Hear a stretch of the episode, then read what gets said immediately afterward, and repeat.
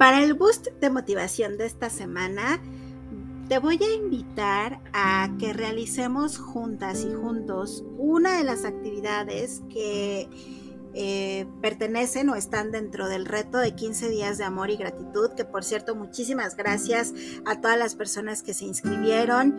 Eh, vamos avanzando en el reto y justamente como su nombre lo dice, pues es un reto porque cada día, la intención es que cada día vayas realizando una nueva actividad, te vayas reconectando con el bienestar, la plenitud, vas analizando tu presente, tu pasado, tu futuro, cómo te, cómo te viste este año, cómo estás hoy y cómo quieres verte. Y justamente el día de hoy en el boost de motivación, eh, te invito a que realicemos una de las actividades que es solo una parte. Te voy a leer una parte de, em, de una de las, em, de las actividades que más tiende a gustar, que es la carta de amor al pasado, presente y futuro.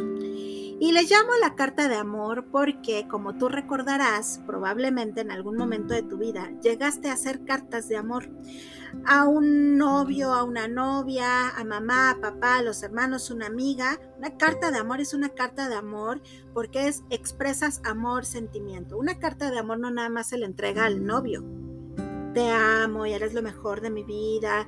Sí, es, es muy bonito, pero una carta de amor es el escribirle y dedicarte un tiempo a escribirle a alguien que amas, a alguien que quieres. Entonces, para el boost de motivación de hoy, te voy a leer la carta de amor, una propuesta de una carta de amor para tu pasado, tu presente y tu futuro. Te lo voy a leer y te invito a que mm, eh, te permitas irlo escuchando. Ojalá te puedas sentar a, escucharlo eh, estando en casa, eh, te des unos minutitos para sentarte a hacerlo, al escucharlo, perdón, y te conectes con cada una de las palabras que te voy a ir leyendo. La carta dice así. Em, vas a colocar tu nombre, si te llamas Ana, eh, Vero, Jessica, el nombre que tengas, vas a decir yo, Vero, Joana, yo, este, eh, Jessica, el nombre que tengas. Y después vas a ir asimilando cada una de las palabras que vas a ir escuchando. Yo te acepto a ti mi pasado. He aprendido mucho de ti a través de las diferentes experiencias que he vivido las de felicidad, las de dolor y en general de todas. He salido adelante, pero estoy hoy acá por lo que te agradezco que haya sucedido tal cual pasaron las cosas.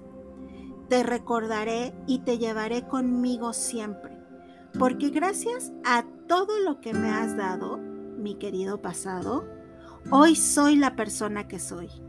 Sin embargo, como debe de ser, sigo mi camino. ¿Sabes? Hoy te dejo atrás. Sé que a veces voltearé a verte y eso me llevará a conectarme con algunos sentimientos, ya sea de alegría, de enojo, de tristeza, felicidad, rencor. ¿Y sabes qué? Está bien, los reconoceré, me permitiré sentirlos pero los voy a dejar ir. Y yo seguiré aprendiendo de lo que viví contigo, mi querido pasado. A ti, mi querido presente, deseo vivirte intensamente, con los brazos abiertos, dispuesta a vivir cada experiencia que en ti voy encontrando, así, tal cual me das las experiencias. Te prometo prestarte más atención, estar y vivir en mi hoy y mi ahora. Estoy dispuesta a estar en mente, cuerpo y alma contigo, mi querido presente. ¿Qué te digo a ti, mi futuro? Mi, mi querido e incierto futuro. Me dan tantas ganas de decirte que, te espero con ansias, pero no. justo estoy aprendiendo a esperarte con paciencia. Qué tarea tan difícil es para algunas personas y para mí poder aprender a verte, mi querido futuro, con paciencia. Qué difícil es para quienes tenemos ansiedad poder verte futuro, poder esperarte. ¿Sabes? A veces la preocupación es constante, porque me pregunto frecuentemente, ¿qué pasaría si? Pero sabes, me siento muy feliz de saber que hoy estoy en paz con mi pasado. Te platico que acabo de, escribirle a mi presente y le acabo de decir que me voy a comprometer a estar en mente, cuerpo y alma con él en el presente.